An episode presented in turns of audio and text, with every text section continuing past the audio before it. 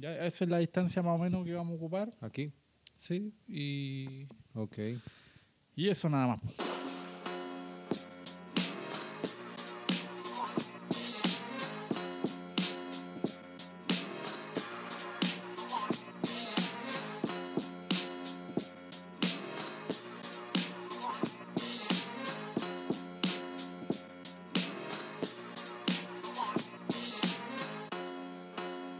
Hola amigos, ¿cómo están? Soy Feña y esto es Desnivel Positivo. El día de hoy me acompaña John Barrera, gran trailero colombiano radicado en Chile. ¿Cómo estás, John? No, Fernando, bien, muchas gracias. Gracias por la invitación. Dime cuánto tiempo llevas en Chile ya. En Chile yo llegué en, a principios de junio, A de- principios de- de junio. del 2019. 2019. Sí. Oye, ¿y, y cómo fue que, que llegaste a Chile? A ¿Qué ver, te y- acercó? Sí, no, inicialmente había venido a Chile en 2018 para la Navidad eh, a visitar a mi familia, que mi, mi madre ya estaba radicada aquí, llevaba seis meses. Entonces, digamos que por la Navidad veníamos a pasarla en familia. Por esas fechas yo tenía pensado una ultramaratón en Colombia y me había entrenado y dije, no, pues aprovechemos que vamos a Chile y busquemos alguna competencia no aprovechando que viaja, ¿no? Entonces, entre esas me coincidía la de el Cañi Trail en Pucón. Ajá. Entonces me inscribí a la ultramaratón del Cañi, eso eran 85 kilómetros como con 5.500 positivos, durita. Y esa fue la primera competencia en la que participé, que participé acá en Chile. Y muy diferente a las que habías participado en Colombia. Sí, bastante. Digamos que, de hecho, ahora que ya he hecho muchas más en Chile, lo que, lo que, digamos, el paisaje del Cañi es completamente distinto a todas las otras. O sea, es, es muy distinto, es otra carrera. Y en cuanto a dureza, eh, son muy diferentes las carreras entre Colombia y Chile. Sí, son muy duras de realizar, mucho desnivel o, o terreno más técnico, o, o en eso son parecidos. Hay variado, Hay variado. hay variados. Allá, digamos que en Colombia el tema más complicado es el, el clima. El clima.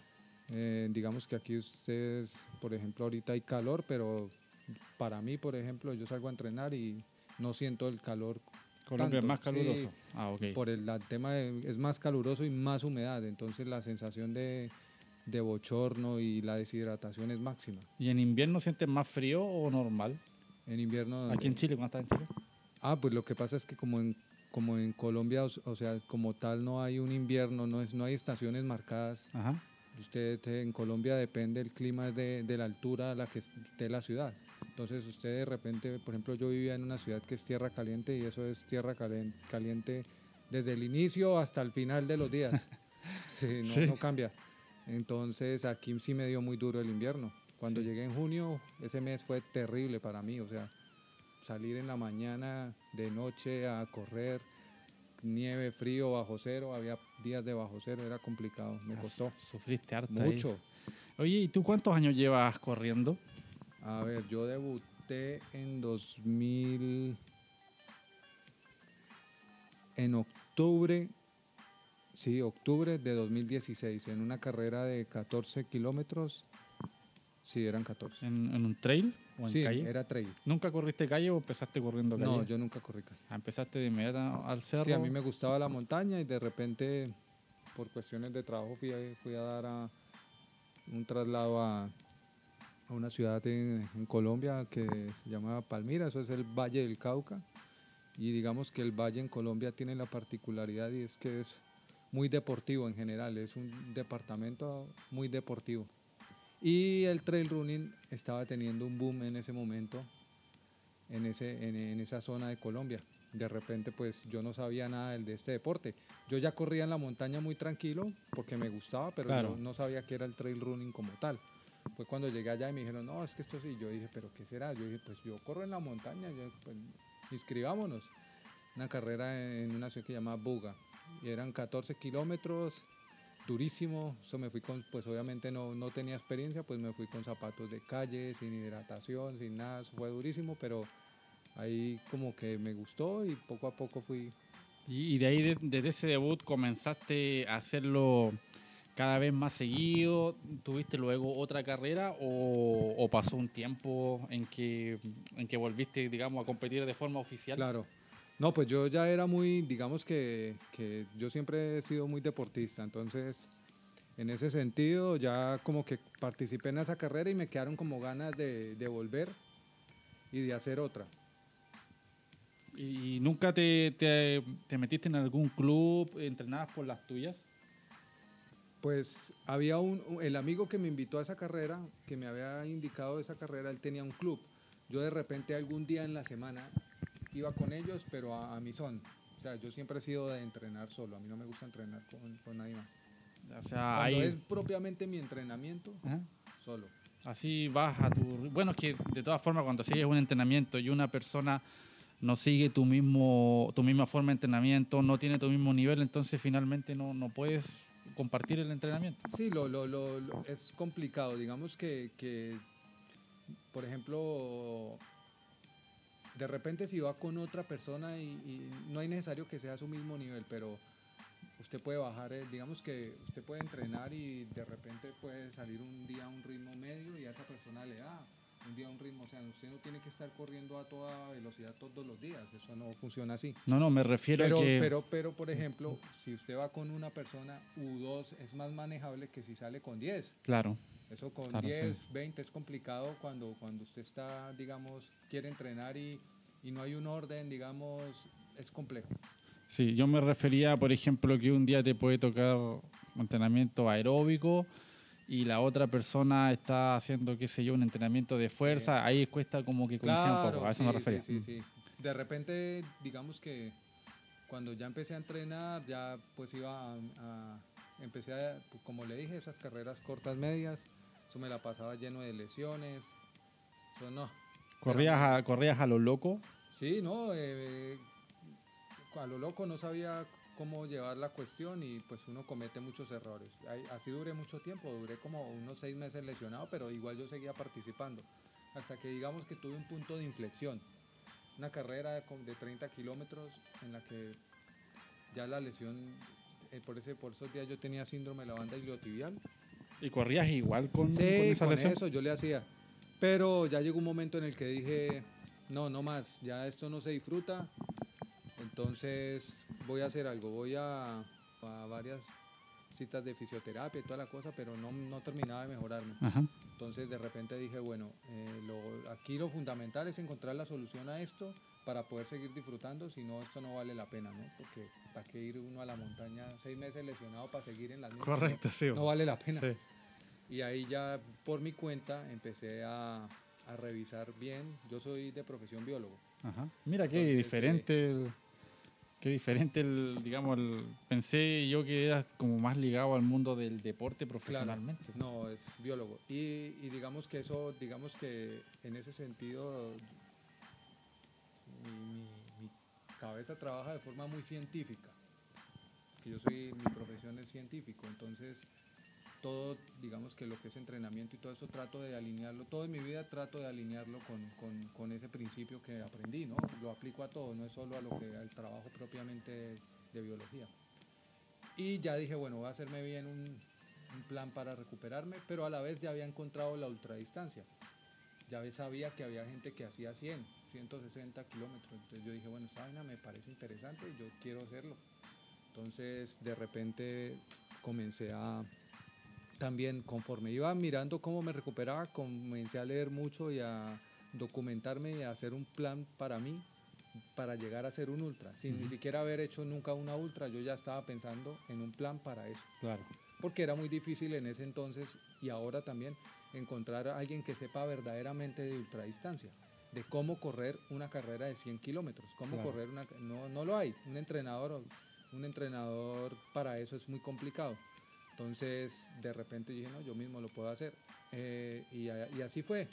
Encontré la forma de, de- de recuperarme primero y apenas me recuperé, puse en marcha mi plan.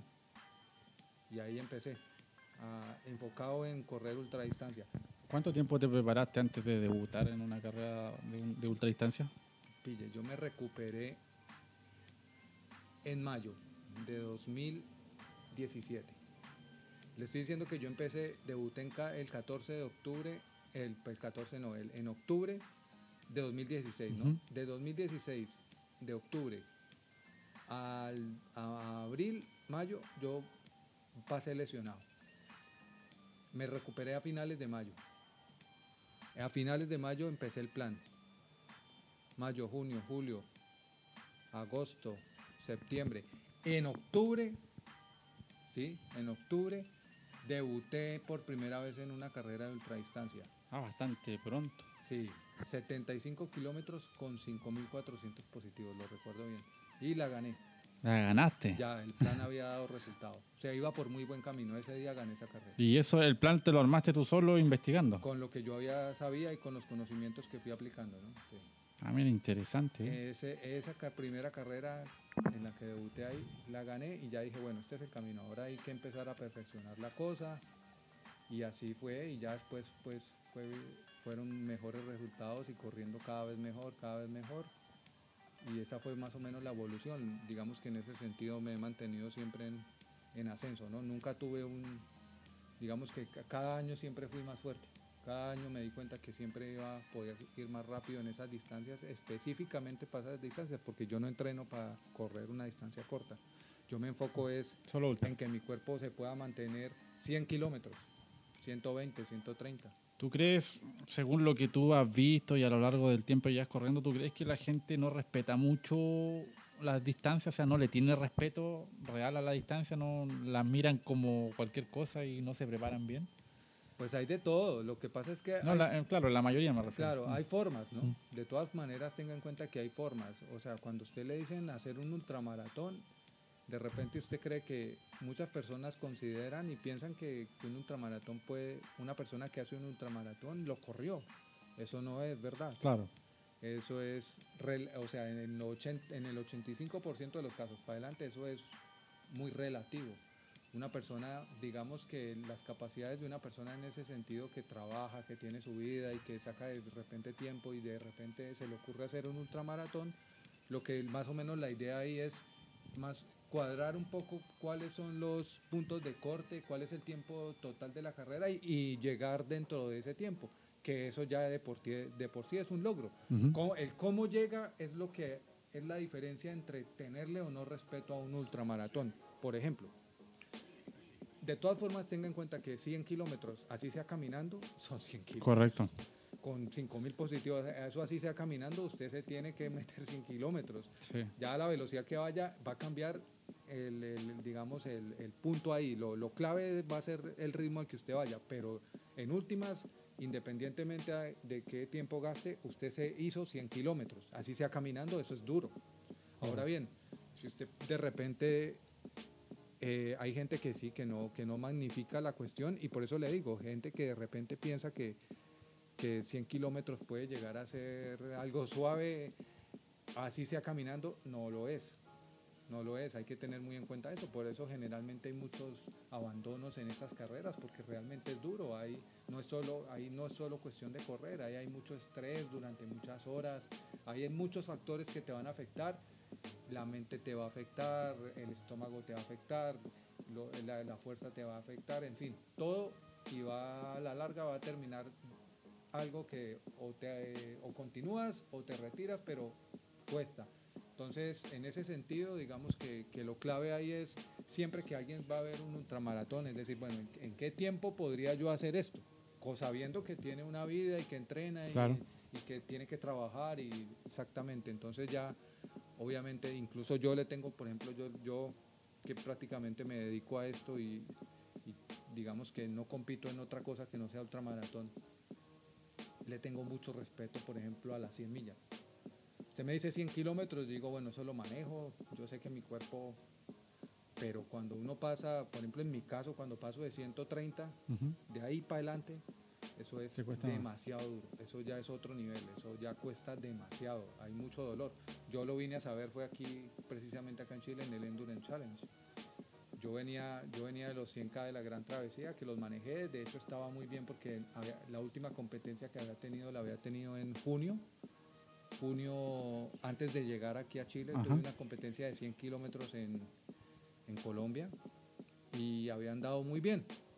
Entonces tuve ese plazo hasta septiembre, entonces me recuperé muy bien. Digamos que yo llegué a la gran travesía con toda la carga, full. Antecitos había sido invitado a una carrera que se llama el Trail Subaru, 32 kilómetros. Sí. No es lo mío, pero me accedí, me invitaron y la pasamos muy bien. De hecho, tuve la fortuna ese día que gané. Pero una carrera dura, porque eran 32, eso 32 como con 2.400 metros positivos. Sí, la que, la que fue en Casablanca. esa misma. Durita la carrera, muy bonito, pero eso fue lo, lo único que hice antes de, de- de- entre junio y septiembre, que era la gran travesía, ¿no? Entonces de repente fui a la gran travesía y, y sí, dura, pero digamos que el cuerpo después, en, en mi caso, que ya está acostumbrado a 100, dice, bueno, lo sentí, fue duro la recuperación, pero cuando ya terminó el endurance, cuando, no, ni siquiera cuando terminó, cuando pasé los 130 del endurance, ya vi, me di cuenta que eso era otra, co- otra Otra cosa. No, eso es completamente distinto. El- de verdad que no, no puedo describirle lo que se siente, porque es durísimo. Cuando se corre eso, es, llega un momento en el que eso ya usted siente que se va a desgarrar con cada zancada. Pero el Endurance lo ganaste. Sí, Sí, sí, recuerdo esto. O sea, fueron dos competencias seguidas de ultra que ganaste de la Gran Travesía. Competiste después en el, en el Endurance. sí, eh, sí la, la gran travesía que por la cordillera de la costa. ¿Cuál Sí. de las dos te gustó? Dejando de lado el, el kilometraje total Sí, sí, en cuanto a paisaje, a, a- a así, qué tan técnica es la ruta. Bueno, eso, la verdad son, a pesar de que son similares en cuanto al paisaje, en cuanto al terreno, sí tienden, sí hay diferencias. Por ejemplo, la Gran Travesía es mucho más técnica, es muy técnica. Hay tramos muy difíciles de pasar, difíciles en el sentido de que de repente vas por mucha roca o de repente vas con, con senderos que, que casi ni son senderos y está, hay mucha vegetación y vegetación de esta agreste que te atrapa, que te claro. ese tipo de vegetación, de repente llegas a puntos donde hay mucha arena, de repente toca, no sé si conoce la- el ascenso a la campana, Sí. imagínese ese ascenso, el último kilómetro de ese ascenso, yo nunca había visto en una carrera de trail un kilómetro tan duro en una carrera de ultra porque ese ascenso, después lo revisé, yo sí lo noté, el último kilómetro de la campana se ganan 370 metros positivos, eso toca subir casi que escalando. Sí. Entonces es durísimo, porque a pesar de, yo sabía que tenía que subir hasta la cima y también tenía que devolverme. Entonces yo mientras subí lo que estaba mirando era mi ruta de bajada, porque cómo me iba a bajar de ahí en una competencia, distinto es que uno vaya en un entrenamiento Claro. uno cuidado, pero en una competencia ahí tocaba apurar. Entonces yo enseguida vi eso, yo una vez dije, bueno, ¿cómo me voy a bajar de acá ahorita? Eso fue lo que pensé y, y verdaderamente eso tiene la gran travesía, ¿no? Tiene tramos que son difíciles, o sea, en ese sentido son muy difíciles de pasar, te quitan tiempo, te, te, te van, digamos que la cabeza sufre mucho en Es un circuito más trabado, entonces. Claro, el endurance es más corrible. Tiene tramos, de repente más técnico, pero no tan, tan técnico como la gran travesía, sí, no es más corrible. Pero, ¿y entonces de las dos te gusta más la Gran Travesía? Pues la verdad no sabría decirle cuál me gusta más porque digamos que en ese, en ese, en ese sentido eh, los paisajes de todas maneras, la zona en la que se hacen son algo similar. Usted mira para un lado, mira para el otro y ve algo similar, eh, tanto en el endurance como estas montañas, igual aquí la cordillera y esa parte de la cordillera de la costa son muy similares en cuanto al paisaje, ya es propiamente el terreno, pero no podría decirle cuál me gusta más en términos de paisaje. Por ejemplo, sí le podría decir que me gusta más la del Caño en términos de paisaje, porque Sí. eso es otra, otra, otra co- o sea, eso es algo completamente distinto. Es un bosque con estas araucarias de Sí. grandísimas, es un bosque tupido, un senderos muy limpios, parece una carrera como del estilo europeo. ¿Y cuál es tu próximo desafío ahora? Digamos que en este momento el próximo desafío que tengo ahorita es, o sea, el objetivo principal del año es la TDS, los 145 kilómetros con 9000 en el Mont Blanc. Ah, muy grande Ahí desafío. estoy, ahí estoy ya planillado en esa, entonces la idea es tratar de hacerlo bien allá. ¿Y carreras próximas en Chile vas a asistir a alguna? Sí, sí, eh, sí, aún no tengo claro cuál, pero sí, sí, sí voy a asistir. ¿Futangue conoces? Por, sí, sí, lo, lo, lo, lo, lo- referencio Futangue, ahorita ya, de hecho lo hacen los mismos organizadores de- del Trail Subaru ahora, Sport Hub. Eh, contacto con ellos. el- cambiaron las rutas respecto al año pasado, por ahí estuve revisando, que ahora está más, más técnico, está, digamos que ahorita los 60 kilómetros tienen 4.400 positivos más o menos, eso es muy duro, bastante duro. ¿Y la zona no la conoces tú? No, ni idea, me han dicho que es hermoso, que es un lugar muy lindo. Yo voy a ir por lo mismo. Voy a- Ok. si, voy Sí, eso es lo que me han dicho, que el lugar es si voy a los 32 a disfrutar del paisaje. Claro, ese- ese- eso me han dicho. Es, es- digamos que esas carreras de, en, eh, en el sur de Chile tienen esa particularidad, ¿no? Sí. Tú eres de estudiar la ruta, o sea, planificas, eh, te fijas en el desnivel, cuando vas corriendo estás más o menos claro cuándo puedes apretar, cuándo tienes que ir un poco más despacio. Digamos que sí, pero no me obsesiono con, eh, con planes. Digamos que en una ultra trato de, de no obsesionarme con planes previos a la carrera, porque es que como son tantas horas y hay tantas variables, todo puede cambiar y ponerse patas arriba en cualquier momento. Pero, va, pero tienes una idea más o menos Sí, clara de sí. cómo viene la ruta. No, claro, yo reviso más o menos, por ejemplo, yo en qué me fijo. Yo llego y a mí me voy a correr de, de repente tal carrera, entonces analizo más o menos el desnivel total, digo, bueno, ¿cuánto es?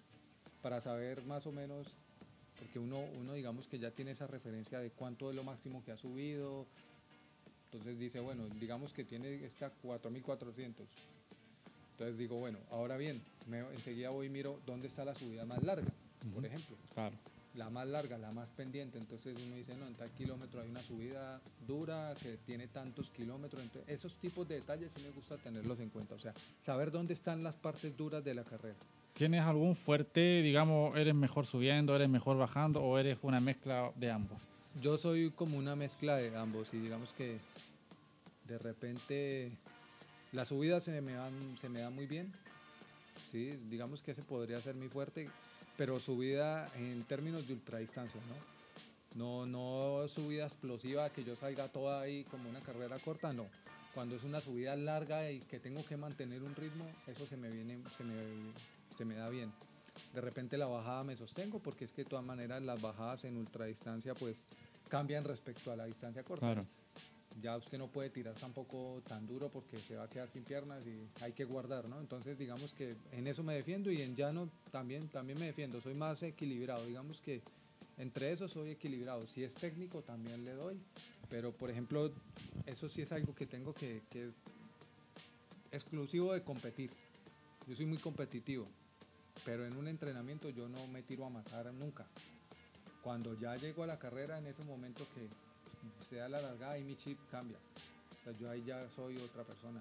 Y ahí ya voy a enfrentarme a los obstáculos y lo que me parezca, lo enfrento. ¿Tú corres con bastones? Sí, pero tengo una regla para usarlos. De repente solamente los uso cuando una carrera tiene más de 3.000 metros positivos. ¿Y Sí recomiendas el uso? ¿Hace, ¿Hace la diferencia el usar o no usar bastones? La hace cuando la persona sabe utilizarlos. Correcto. Y son muy pocos. Ujú, sí. Es, o sea, la técnica de bastones realmente demora mucho tiempo en, en adquirirse una buena técnica que usted de verdad le saque el jugo a los palos. Eso toma cientos y cientos y cientos de kilómetros de práctica. Eso no es tan simple. Pero una vez la persona, o sea, eso se tiene a la larga que convertir en una extensión de uno mismo y no tiene que llegar a estorbar. Cuando ya uno de verdad sí siente que, que pasa eso, que es una extensión y digamos que eh, son en cuando ya, como le comentaba, si usted va a hacer una carrera de más de 3000, eh, son fundamentales en ese sentido, porque te quitan, te alcanzan a quitar un, digamos en términos matemáticos, los estudios dicen que es por lo menos un 20% menos de carga en cuádriceps. Entonces, eso ayuda mucho. Sí, bastante. 20 ya es un número que uno dice, bueno, 20% menos de carga en, en las piernas eh, y transferir a los brazos que en últimas si usted no, pues no corre parado de manos. bueno, Claro. buenísimo. Pero hay que saber utilizarlos. Y el tema es que también el problema es que muchas personas se, se obsesionan con eso y ya quieren es ir con los bastones para todo lado en todo momento, subiendo, bajando en llano. Y eso, eso sí es contraproducente, porque por ejemplo, bajando es muy peligroso. Usted escuche cualquier entrevista de cualquier corredor élite mundial y nunca va a bajar con bastones. ¿Por qué? Porque es muy peligroso, porque el bastón se engancha fácil ¿sí? y de repente se rompe, te hace caer, te puede lesionar. con bajar con bastones es complejo. Y lo segundo es que digamos que el bastón te guarda pierna, pero a la vez también te hace perder velocidad. Entonces hay que jugar con eso. De repente usted tiene que saber qué necesita en ese momento, si puede guardar o si de verdad si necesita un ritmo más, si tiene para darle. Entonces eso digamos que es algo también muy, muy de estrategia, saber en qué momento se usan. Por ejemplo, yo en, en Colombia, una carrera, la que le comentaba que hice de 100 kilómetros, Sí. eran 100 kilómetros con 4.900 positivos. Yo ese día llevé mis bastones, pero mis bastones estuvieron en mi espalda por 93 kilómetros. Solamente usé ese día los bastones para 7 kilómetros, que eran claves. La subida más dura. Ahí esa era una subida que yo sabía que los bastones me podían quitar esa sobrecarga. Y solamente, imaginen, en una carrera de, noven- de 100 kilómetros solo los usé 7 Ah, kilómetros. Entonces de, uno tiene que saber jugar con eso, porque yo sabía que más de eso podía hacerme más lento, más... Entonces eh, uno cree que, que- que va rápido, pero no, con bastones es difícil andar muy rápido. Hay una técnica que hay que pulir. Claro, y por más pulida que la tengas, eh, eh, nunca vas a andar igual con la misma cadencia que si braceando. Claro. Porque el braceo hace parte de correr y de la técnica de carrera. Un buen braceo te ayuda a avanzar y, mejor dicho, el hecho de los bastones rompe con eso. Usted ya no va a tener esa dinámica. Entonces, de repente, por ejemplo, en subidas, en ascensos muy técnicos, ayuda muchísimo un bastón. Porque ahí ya usted no va a correr, de repente va a caminar y va, va a tener apoyos. Pero sí, como lo volvemos a lo mismo, básicamente el bastón viene a ser una muy buena ayuda cuando se sabe utilizar y cuando no se utiliza en todo momento. Ok. Oye, ¿y la hidratación la planificas? Sí, Sí. ¿Vas Sí. claro antes de, de partir cómo la vas a, a- a llevar? Sí, más o menos yo hago cálculos de cuánto tiempo uno se hidrata es uno tiene que tener en cuenta básicamente es el tiempo en el que uno va a estar en actividad total y empezar a distribuir la hidratación por horas.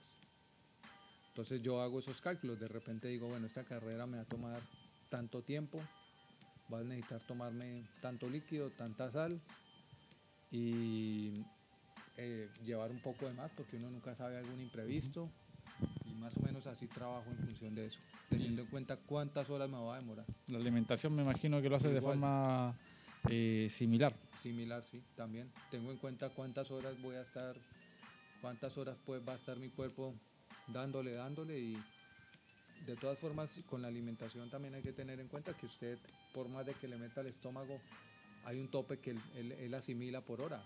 No es tan sencillo como que usted llegue y usted puede comer de gula, Claro. pero que le asimile eso es complejo, no va a pasar, y mucho menos en actividad.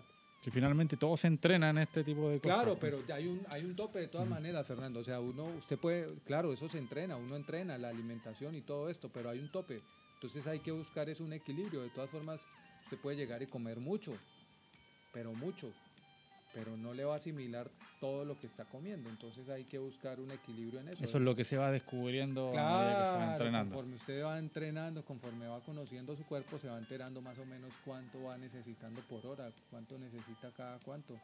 Lo mismo la hidratación. De repente usted tiene un plan de hidratación y dice, bueno, yo me voy a hidratar así, así. Pero también eso va muy en función de la temperatura y de, y de qué tan exigente esté usted en la carrera. De repente nos toca, por ejemplo, un sol tremendo y hay parte, una parte de la carrera que, por ejemplo, en ultra pasa mucho. En ultra son 80 kilómetros y de repente usted va a un ritmo y le tocó la parte donde, donde más desértica de día, por ejemplo. A otros les toca de noche. Entonces Claro. cambia, cambia mucho e- e- e- ese, ese factor. De- al que le tocó de día va a ir mucho más deshidratado. Entonces esas son cosas que usted tiene que tener en cuenta durante la carrera y tiene que, sobre todo en, en, en ultra trail, tiene que saber tomar decisiones a tiempo. ¿Te gusta correr de noche? De noche sí, sí, sí, sí. Sí. Me, me agrada. Eh, de repente es- va uno, se siente más la soledad, sí. Da otra perspectiva el Sí, correr de noche. completa, porque Sí. de repente uno no ve nada, ¿no? Solo ve el sendero y lo que hay enfrente a pocos metros, pero no ves por dónde pasas. Lo malo es eso, claro, que uno se pierde el paisaje. claro. Sí, eso es como lo, lo malo de, de- de correr de noche en estas carreras que de pronto tienen un paisaje muy, muy hermoso.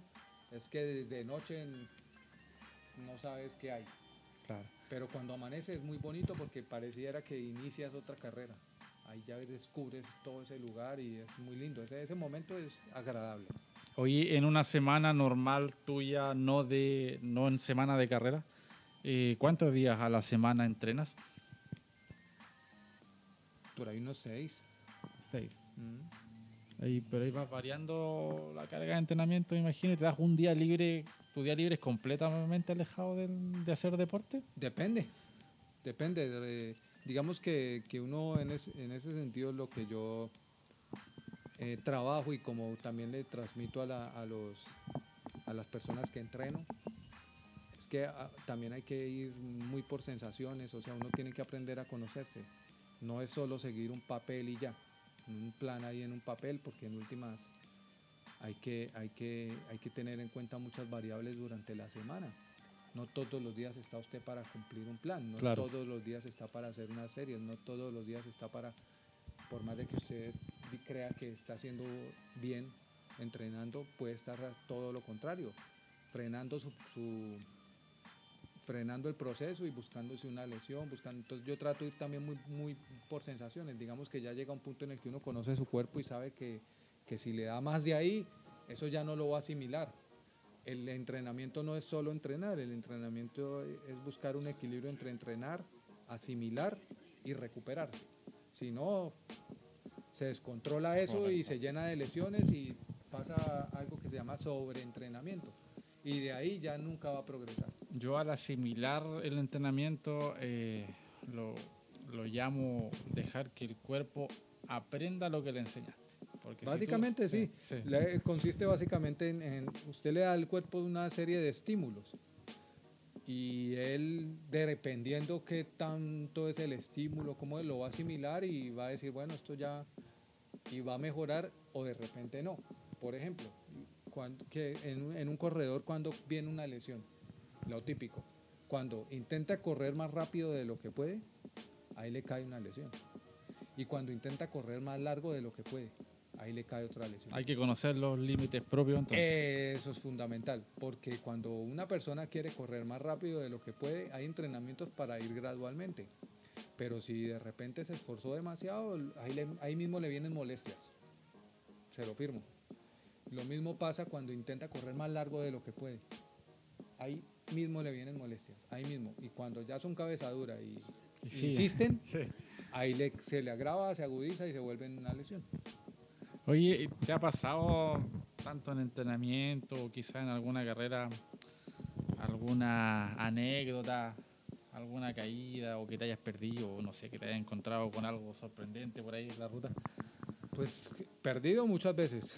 eso, me- eso, digamos que este año, hasta este año he tenido la fortuna aquí en Chile, de verdad que, digamos que en ese sentido, las carreras en las que he competido han estado muy bien marcadas. Le puedo decir, aquí en, Chile, desde que llegué competí en cuatro, ¿no? Lo que fue el Trail Subaru Challenge, muy bien marcado. Para hacer una carrera de 32 estaba perfectamente marcado, sin tascada, nada. O sea, eso básicamente uno iba como entre un tobogán no había pierde. La gran travesía, con los de latitud, muy bien marcada la gran travesía también, no, no me perdí ni un metro, no le puedo decir que me haya perdido ni un metro, no. Llegué- como salí, llegué. El Endurance también muy bien marcado, bien marcado. Y Vulcano también, eh, con, me parece que esos 100 kilómetros estaban muy bien marcados, había mucha gente mucha gente del staff indicándote, o sea, no, no había pierde. Pero por ejemplo el año pasado en todas me había perdido. En todas, o sea, no hubo una que no me perdiera, en todas me había perdido. Por ejemplo, hubo una que eran 80, yo hice 96, en otra era 60 y piola, hice como 75, en fin. En todas me perdía, algo pasaba. Resulta es que perderse en, un- en un- en una carrera de trail es muy fácil. No solo, y no solo hay que tener en cuenta la marcación de la carrera, que hay organizadores de organizadores, ¿no? De repente a veces escatiman en alguna cinta, alguna, y hay puntos clave. Claro. Yo creo que usted y yo, y yo lo identificamos. Hay puntos en donde tiene que estar muy bien marcado porque si no es, si, si ese punto está mal, uno fijo se pierde. Pero también hay que tener en cuenta, por ejemplo, en un ultra trail, que usted ya después de 6 horas, 7 horas, es muy difícil mantener la concentración todas esas horas. Es difícil. Por más de que usted lo entrene y llega un punto en el que el mismo cansancio, el mismo te hace pensar en otras cosas y te saca de la carrera. Entonces llega a esos puntos donde puede ser muy obvio, pero uno a veces pasa por eso, por culpa de uno, también se puede perder. Y en otras veces si es que de verdad se pifiaron y pusieron mal la marca. Pero digamos que es más fácil en, una carrera de larga distancia, es muy fácil perderse, muy fácil, como tú bien dices, están los puntos clave, oh, muy fácil seguir de largo. Es que de repente usted a veces encuentra carreras en las que llega y encuentra un punto en el que hay bifurcación y no está bien marcado. Entonces ahí usted tira la moneda. ¿Para dónde cojo? Oye, el trail colombiano, ¿en qué punto está en estos momentos? ¿En qué, en qué nivel? ¿Está creciendo? ¿Está estancado? ¿Cómo van? Sí, digamos que en cuando el, el, trail en Colombia ahorita está en un proceso de, crecimiento.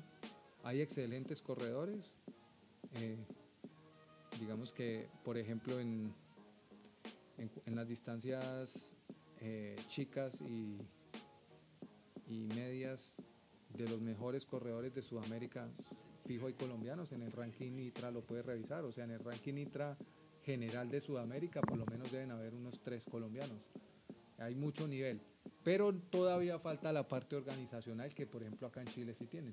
Ya hay más orden en cuanto a eso, ya está la selección, hay unos clasificatorios, digamos que en eso Chile está muy avanzado comparado con Colombia. En Colombia todavía nos falta toda esa regulación, todavía todavía falta, hay mucho trabajo, pero, pero digamos que, que sí hay en estos últimos años mucha más gente se ha acercado desde otros deportes al trail. O sea, el material humano lo tiene. Sí, total. Como en el ciclismo pasa lo mismo.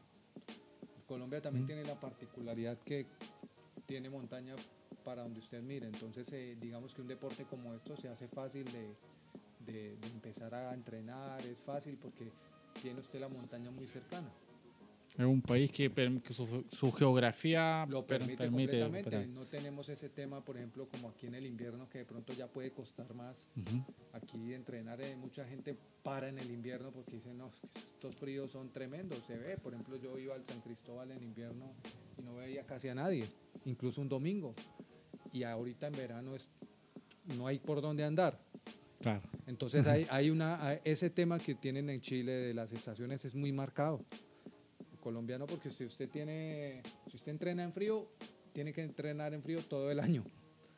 Si entrena en calor, entrena en calor todo el año. Entonces nosotros no tenemos esa, ese cambio de estación, entonces usted puede entrenar y correr siempre, con las mismas condiciones. Ya si usted quiere variar, le toca viajar. A otra, a otra, a otra altitud. Allá son ¿Cómo denominan la ciudad o, no, estados, departamentos? departamentos? Eh, la ciudad mm. como tal, ah, como aquí, no la ciudad, mm. pero la ciudad, digamos, hay un departamento. Y ahí es cuando tú te cambias de departamento, ¿cómo va a tener otro clima? De repente puede ser, incluso hasta dentro del mismo departamento tiene usted esas alteraciones. Es que como es por altitud, por ejemplo, yo soy bogotano. Bogotá está a 2.600 metros de altitud, ¿no? O sea, ya es, ya es alto, ya es un clima frío. Eh, pero mi casa, digamos, es en una ciudad que se llama Villavicencio. Eso ya es el llano en Colombia, ya es son 400 metros sobre, el nivel del mar, es un calor tremendo. Entonces, y de Bogotá a Villavo hay dos horas. Entonces usted en dos horas está cambiando de entrenar en altura a entrenar casi que al nivel del mar.